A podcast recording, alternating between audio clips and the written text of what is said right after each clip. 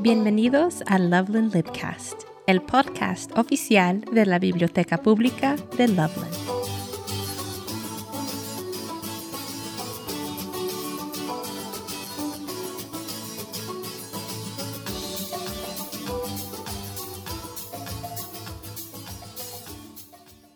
Hola a todos, bienvenidos. Estamos muy felices de estar aquí en otro podcast.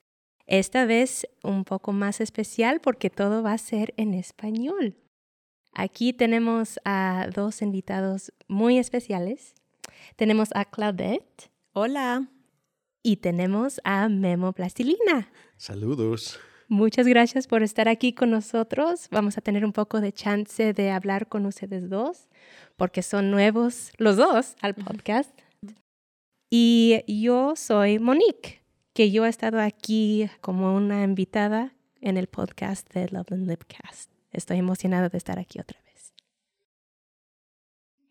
para empezar, vamos a presentar a Claudette. Como es nueva invitada aquí al podcast, queremos saber un poquito más de ti. Entonces, si queremos empezar, ¿puedes decirnos a qué te dedicas? Sí, claro que sí. Bueno, gracias por haberme invitado a estar aquí hoy. Mi nombre es Claudette Castellanos y yo soy la bibliotecaria de servicios en español. Mi trabajo es asistir a la comunidad hispanohablante de Loveland a conocer los servicios que ofrecemos en la biblioteca. También me aseguro de que nuestra colección y programas en español y también bilingües respondan a las necesidades específicas de información de nuestra comunidad. Excelente. Entonces, trabajo bien importante para todos aquí en la comunidad. ¿Cuánto tiempo tienes en la biblioteca? Acabo de cumplir seis años trabajando aquí en la biblioteca de Loveland. Qué lindo. Qué bueno, estamos tan felices de tenerte aquí en la biblioteca. Yo trabajo en el mismo departamento que Claudette y yo sé qué trabajo tan genial hace para nosotros en la biblioteca y para oh. toda la comunidad. Muchas gracias. Tú también, Mónica. Oh, pues gracias. Hay mucha gente que luego tienen su camino bien individual de llegar a las bibliotecas. ¿Qué hacías antes? O si quieres hablar un poco más de cómo fue tu camino para llegar aquí a tu trabajo en la biblioteca. Sí, claro. Siempre he estado trabajando con familias en la comunidad, familias que hablan español. Trabajaba antes de trabajar en la biblioteca con el distrito escolar, haciendo diferentes trabajos. Uno de ellos era visitadora de hogares con el programa de educación temprana de la niñez. Luego también trabajé como alcance de las familias, entre otros trabajos que hice ahí con el distrito escolar. Pero siempre mi trabajo se centró alrededor de las familias, de los niños, de nuestra comunidad. Muchas cosas similares, ¿verdad? Sí, muchas cosas similares porque ahora también veo muchas de esas familias que conocí cuando los niños tenían tres años, ahora pues ya están grandes, están en la preparatoria es muy lindo ver a las familias que conocí hace años que ahora están viniendo y visitando la biblioteca también. Y nuevas familias también que he conocido aquí. Excelente. Pues muchísimas gracias, Claudette. ¿Qué es la parte que te gusta más de trabajar en una biblioteca? Me encanta trabajar con los niños en la hora de los cuentos, cantar, bailar con ellos y ver a las familias que vienen aquí y disfrutan el estar aquí en la biblioteca. Y también hago alcance en la comunidad, entonces conozco muchas más familias cada vez que salgo y llevo la información de nuestra biblioteca hacia ellos. Gracias por estar aquí con nosotros. Gracias a ustedes. Vamos a tomar tiempo para hablar con Memo, que viene desde lejos para acompañarnos hoy en este podcast. Estamos bien emocionados y alegres de estar aquí contigo, Memo. Entonces, bienvenido. Si quieres hablar un poquito más sobre lo que haces para empezar. Bueno, primero, gracias por invitarme. Gracias, Monique. Gracias, Claudette. Estoy contento de estar acá porque vengo desde lejos. Vengo desde Guadalajara, México. Ahí es la ciudad en donde vivo. Yo soy autor e ilustrador de libros para la niñez. Mi nombre es Guillermo Castellanos, pero firmo mi trabajo como Memo Plastilina. Ese es mi nombre de autor. ¿Por qué plastilina? Porque mis libros todas las ilustraciones están hechas con este material que tanto nos gusta a los niños y a los que ya no somos tan niños. Cuando empezaste a ilustrar y crear con plastilina, ¿cómo fue que descubriste tu interés por ella?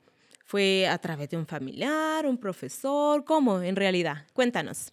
Me empezó a gustar mucho la plastilina, ya no cuando era chiquito. Quizás sí haya jugado con plastilina de niño, pero no tengo muchas memorias sobre eso. Fue ya cuando estaba a punto de entrar a la universidad. Muchas eh, muchos jóvenes en México tenemos que trabajar al mismo tiempo que estamos estudiando la universidad. Por fortuna encontré un trabajo maravilloso que consistía en promover una marca de plastilina por medio de talleres para niñas y para niños lo empecé a hacer, empecé a crear las figuras que yo les iba a enseñar después en los talleres a los niños. Lo que cambió mi vida y el momento que dije la plastilina, quiero trabajar con ella siempre, fue cuando empecé a hacer los talleres y descubrí lo divertido que era para los niños y las niñas. Cuánta felicidad les daba el poder transformar esa masita de colores y hacer realidad las cosas que se imaginaban en su cabeza traté de buscar una manera muy fácil de enseñarles para que todo el mundo saliera muy contento y muy satisfecho después de los talleres con sus creaciones. Y así fue cuando empecé a conocer la plastilina en un trabajo de la universidad que teníamos que crear un libro. A mí se me ocurrió traer a la plastilina, que era mi trabajo y lo que hacía todos los días con los niños, para ilustrar una fábula infantil. Y ese fue las primeras ilustraciones que yo hice con plastilina. fue muy divertido, recibí muy buena retroalimentación por ese trabajo. Me acuerdo muy bien que mi maestro de aquel entonces me dijo, Memo, aquí hay algo, no lo sueltes. Y se me quedó muy grabado y sí seguí por allí porque desde entonces y hasta la fecha sigo trabajando con plastilina. Poco a poco la fui incorporando a los libros y cuando salí de la universidad decidí dedicarme a eso, a ilustrar libros. ¿Y siempre era plastilina lo que querías hacer para el arte? ¿O antes pensabas, oh, voy a dibujar o algo así? La plastilina yo digo que es un accidente feliz en mi vida. Sí, yo quería dibujar porque de niño siempre dibujaba. O sea, cuando yo era chiquito me encantaban las tiras cómicas. Peanuts, oh, mi favorito. Cuando estaba como en cuarto de primaria, era muy feliz porque yo logré dibujar Snoopy sin ver. Lo sabía de memoria. Y entonces dibujaba Snoopy por todos lados. y les decía a mis compañeros de clase, ¿te dibujo un Snoopy? ¿Te dibujo un Snoopy? Entonces, todos ahí con sus ajá, sí, todos con los Snoopy. ¿Y lo has hecho en plastilina, Snoopy Lo he también? hecho en plastilina Oh, también. Sí, de verdad que es como de mis primeros amores. Las tiras cómicas, Snoopy, Garfield, Calvin and Hobbes. Fueron los primeros que me enamoraron y que, que atrajeron mi interés por los libros. Y sí pensaba cuando era niño, cuando sea grande me quiero dedicar a hacer esto. Pero no sabía que la plastilina se iba a cruzar en mi camino. Descubrí todas las bondades que tiene, porque además te permite hacer gráfica, ilustraciones en las que puedes pintar con la plastilina. Los colores son vivos, hermosos, brillantes. También te permite hacer texturas, volúmenes. Y, y, al final la combinación de todo esto crea una imagen muy bella, muy agradable para ver.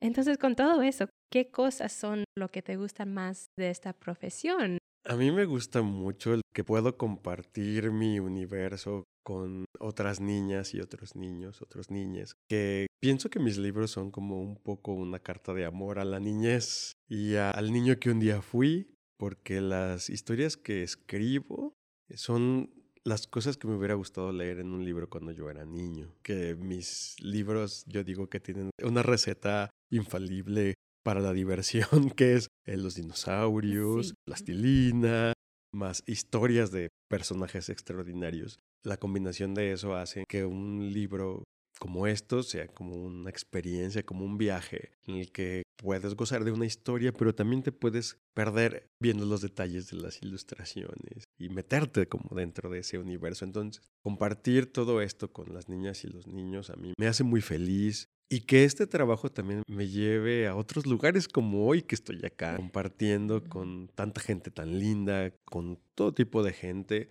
compartir lo que hago, como hacer comunidad como a través de estas historias y la plastilina. Eso es una de las cosas que más me gusta. Y con los libros que ha escrito y que ha ilustrado, muchas veces hay diferentes temas como de niños que son únicos o que tienen diferentes habilidades. ¿Puedes hablar un poquito más sobre eso? En los libros, los que últimamente estoy haciendo, los, uso los dinosaurios para poder hablar de personas diferentes, personas extraordinarias y únicas.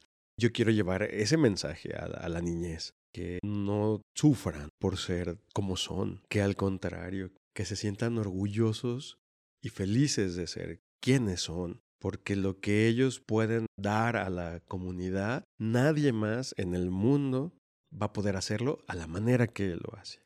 Que cuando una persona logra encontrar dentro de sí misma como, ese orgullo por ser quien es y esta habilidad única, eso se traduce en, felicidad. Y yo quiero que mis libros, justo eso, que den felicidad.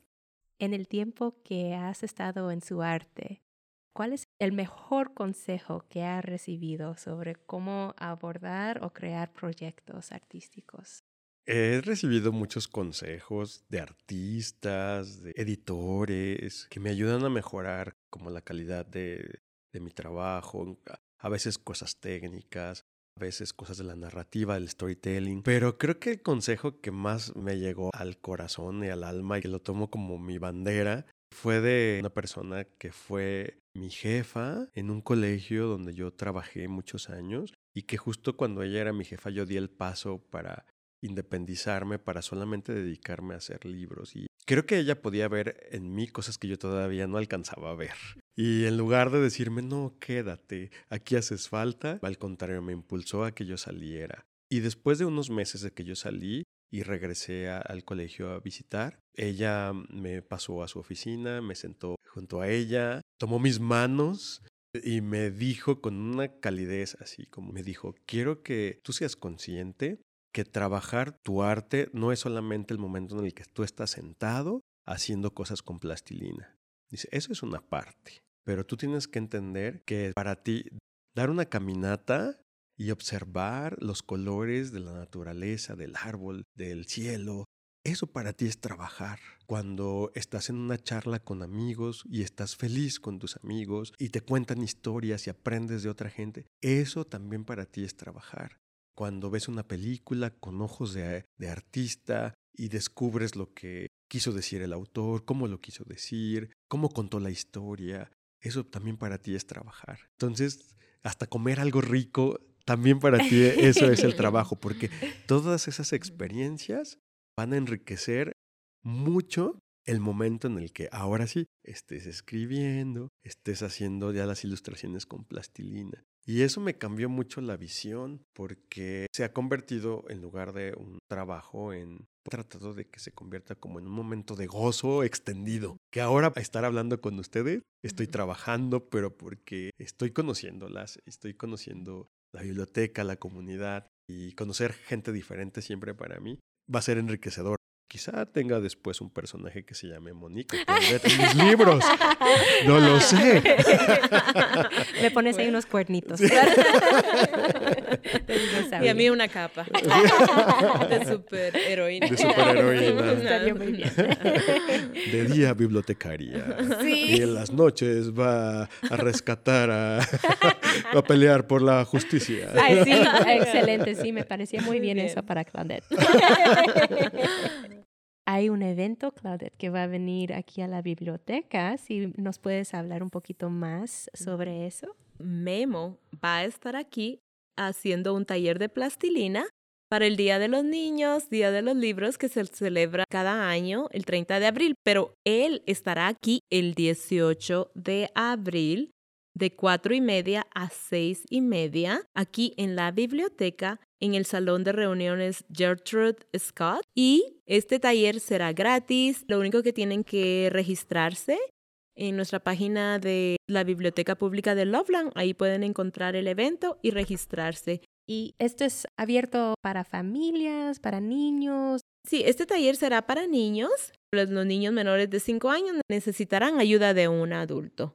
Lógicamente los padres son bienvenidos, venir con sus niños. Este taller es específicamente para el Día de los Niños y es algo que ha celebrado ya aquí en la biblioteca por muchos años. Claro, cada año celebramos el Día de los Niños, el Día de los Libros, pero este año será súper especial porque Memo va a estar aquí y va a estar creando con los niños, va a estar mostrándoles cómo pueden usar su creatividad y las herramientas que él les va a estar enseñando. Excelente. Y hoy en la mañana, Claudette y yo tuvimos la oportunidad de tomar un taller con Memo. Los enseñó a hacer unas figuras bien bonitas y qué lindo fue esa experiencia. Me encantó. Sí, a mí también, la verdad, el tiempo no se sintió. Y la mejor parte fue al final viendo la creación de todas las personas. Me encantó. ¿Puede hablar un poquito más también de cuántos libros ha ilustrado y cuántos ha escrito? Empecé en mi trayectoria solo como ilustrador. He ilustrado para otros autores de diferentes partes de Latinoamérica principalmente. He ilustrado ocho libros para ellos, con diferentes editoriales. Y yo tenía en mi cuaderno, porque tengo muchos de los artistas que nos dedicamos a, ilustrar o escribir, tenemos, llevamos siempre como un cuadernito con nosotros, donde vamos anotando pues las cosas interesantes que justo de las experiencias que vamos viviendo ideas que se nos van ocurriendo, de dibujitos de alguna cosa. Y yo tenía algunas ideas para historias. Fue que cuando, conocí a uno de los editores con el que estoy trabajando ahora, que me motivó a mostrar todo lo que tenía en mis cuadernos y en mis libretas. Y, y ahí me dio como la seguridad de, esto es bueno, yo lo quiero editar. Y de ahí surgió el Evasaurio y todas las historias que han venido después, pues gracias también como al apoyo de esta editorial y que me dio la confianza de poder abrir mis cuadernos y, y hacer que salieran de ahí mis historias. Y hasta ahora tengo siete libros escritos por mí, también en diferentes editoriales. Las historias que tienen que ver con dinosaurios son de los últimos, los libros más recientes. Sí. Evasaurio, Huella y Lagartos Terribles. ¿Y por qué dinosaurios? ¿Qué le inspiró a seguir ese camino? Es muy gracioso para mí porque yo tengo 20 años haciendo talleres para niñas y niños y en todo este tiempo siempre el tema que estaba en la boca de los niños, eh, generación tras generación en todos estos 20 años, es dinosaurios. Vamos a hacer dinosaurios, hoy vamos a hacer dinosaurios, hoy vamos a hacer dinosaurios. Siempre, siempre, siempre, siempre. Y a veces yo preparaba otras cosas que, que vamos a hacer dinosaurios. y entonces yo empecé a tener curiosidad, pero ¿por qué les gustarán tanto? Entonces empecé a investigar sobre los dinosaurios, empecé a encontrar cosas muy interesantes.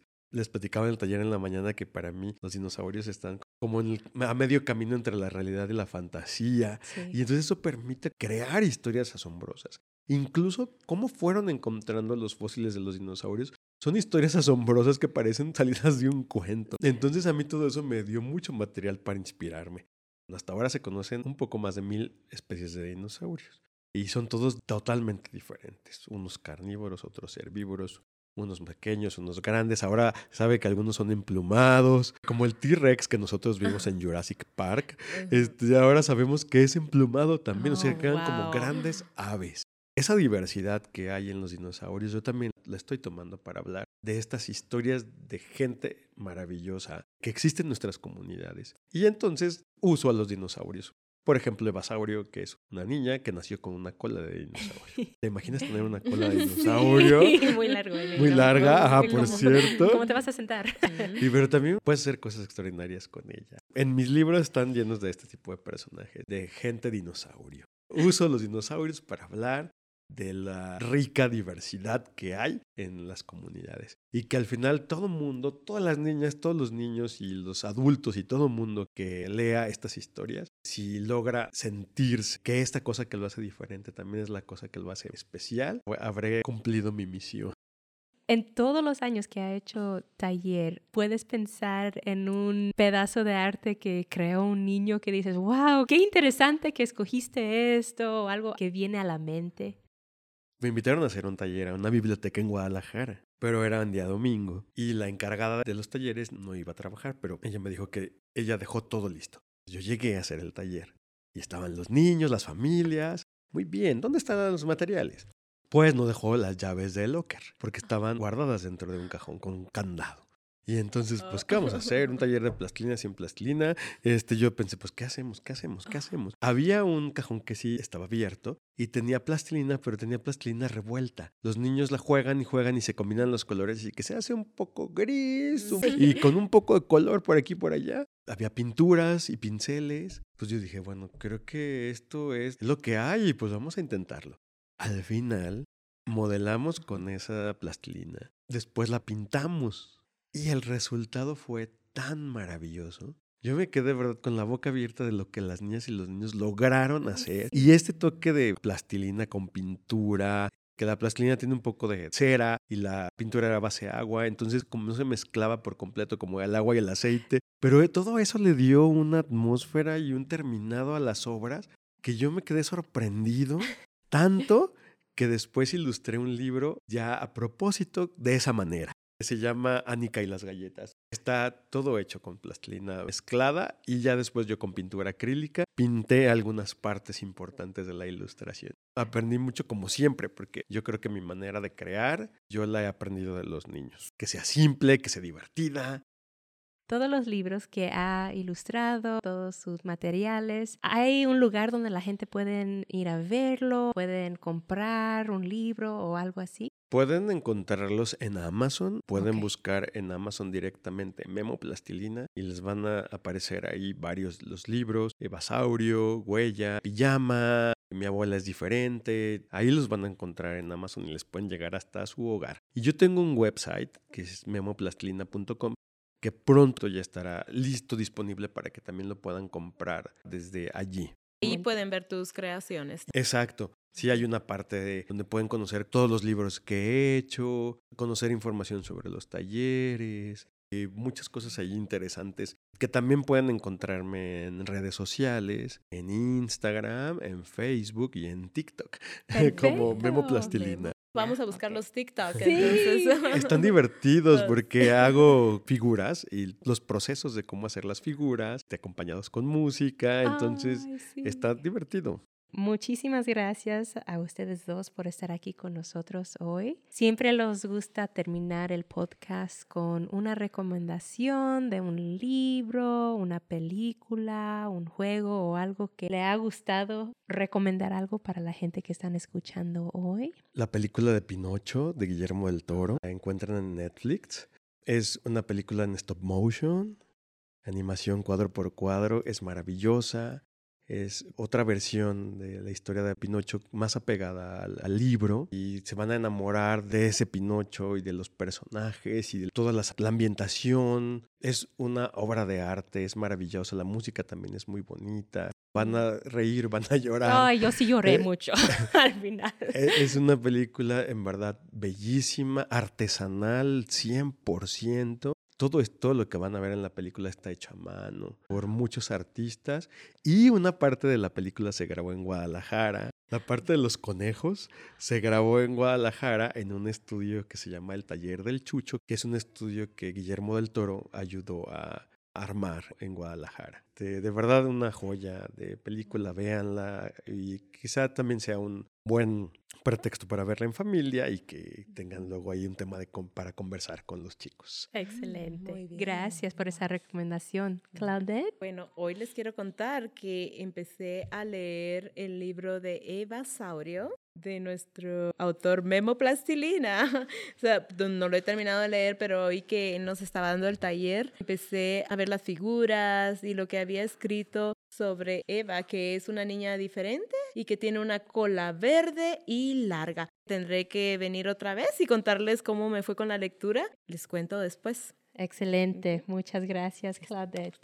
Pues hablando de los libros de niños, hay una señora de México que Yuji Morales. Me encantan sus libros. Mi favorito de Yuji es Soñadores, que platica de una familia que se viene de México a los Estados Unidos y cómo es el camino, tiene su hija y hablan de llegar a una biblioteca y que le abre el mundo para ella porque empieza a aprender y todo. Entonces, recomiendo ese libro y me encanta leerlo en la hora de cuentos también para los niños. Muchísimas gracias a ustedes dos por estar aquí con nosotros hoy. Gracias a todos los que están escuchando el podcast. Qué gusto tenerlos aquí. Gracias por tenerme aquí hoy. Muchas gracias. Disfruté mucho este tiempo. y saludos a todas y a todos que están escuchando. Gracias y nos vemos la próxima vez. Adiós. Gracias por escuchar a Loveland Lipcast.